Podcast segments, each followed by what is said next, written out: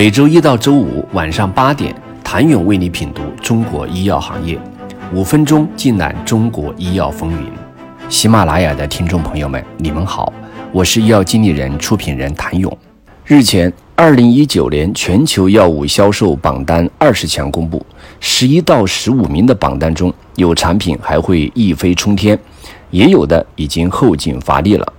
之前一直占据抗凝血剂市场的拜瑞妥，正受到了艾乐妥的强势冲击。二零一九年销售额为六十三点五亿美元，已经落后于艾乐妥了。拜耳强生想超越其市场地位，显得更为艰难。随着二零二四年专利到期，拜瑞妥的未来充满了不确定。目前，两家公司正试图通过增加该药的新适应症来扩大市场份额。但一旦该药物的专利失效，其销售额终将大幅下降。据预测，二零二六年，拜瑞妥的销售额将仅为二十五点五亿美元，年降幅为百分之十二。赫赛汀一直是罗氏的当家产品，二零一九年销售额为六十点八亿美元。自一九九八年获 FDA 批准在美国上市之后，赫赛汀就一直是重磅炸弹级产品。二零一零年以来，该品种全球销售额一直在五十亿美元以上，二零一八年更是达到了七十亿美元的历史峰值。但在欧洲市场，赫赛汀的专利早在二零一四年七月便已到期。受生物仿制药的冲击，二零一八年后其销售额已开始下滑。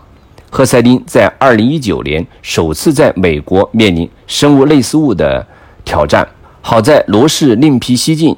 与另一款抗癌药帕妥珠单抗联合使用，用于 HER- 杠二阳性的乳腺癌患者的标准治疗。这一疗法目前已被全球超过七十五个国家批准，这可以帮助罗氏抵御来自辉瑞、提瓦、麦兰等公司的挑战。预计赫赛汀二零二六年销售可能降至二十点八亿美元。辉瑞十三届肺炎。球菌的疫苗是全球最畅销的肺炎疫苗。二零一九年，其销售额为五十九点五亿美元。因为它将拥有较长时间的专利期，辉瑞肺炎球菌疫苗的销售额还将会以复合年增长率百分之二的速度增长。预计到二零二六年，也就是其失去专利保护的那一年，销售额将达到七十点六亿美元。目前，辉瑞正在积极研发。二十届的肺炎球菌疫苗，以期以后续产品继续称霸市场。在利润丰厚的慢性淋巴细胞白血病市场，艾伯维、强生联合开发的伊布替尼，自二零一三年十一月上市以来，已获批六种疾病领域多达十个治疗适应症。上市六年来，其全球销售额呈直线上升趋势。二零一九年。伊布替尼的销售额达到了五十六点九亿美元，但这肯定还不是其峰值。据悉，艾伯维和强生正在推进一个庞大的伊布替尼临床肿瘤开发项目，业界也对其商业前景非常看好。机构预计，二零二六年伊布替尼年销售额将达到一百零六点九亿美元。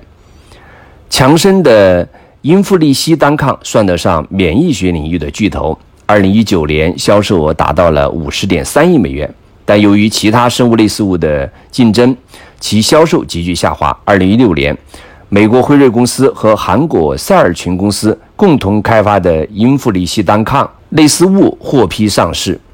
消息公布，强生的股价应声下跌百分之四。二零一八年九月，英弗利西单抗的专利已经在美国到期。去年十二月，安静的生物类似药获得了 FDA 的批准。因此，机构预测其复合年增长率是百分之十七负数。二零二六年的销售额可能只有十三点六亿美元。想了解全球药物销售榜单二十强的产品，未来会有几家欢乐几家愁？请您明天接着收听。谢谢您的收听。想了解更多最新鲜的行业资讯、市场动态、政策分析，请扫描二维码或添加医药经理人微信公众号。医药经理人，医药行业的新闻与资源中心，我是谭勇，明天见。